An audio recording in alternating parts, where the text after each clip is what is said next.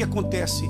Existem orações que nós temos respostas, respostas com mais rapidez. Há outras orações que não é que Deus não ouça a primeira vez, Ele ouve, mas existe um tempo para que venha acontecer aquilo que nós pedimos.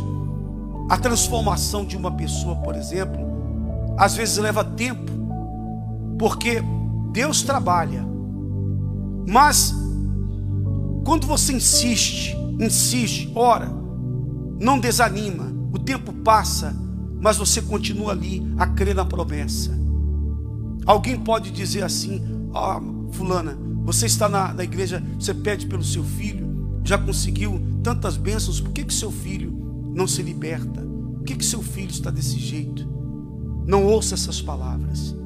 São palavras que o diabo envia para te desanimar, para você duvidar das orações. Não duvide, Deus escuta, Deus ouve, Deus atende.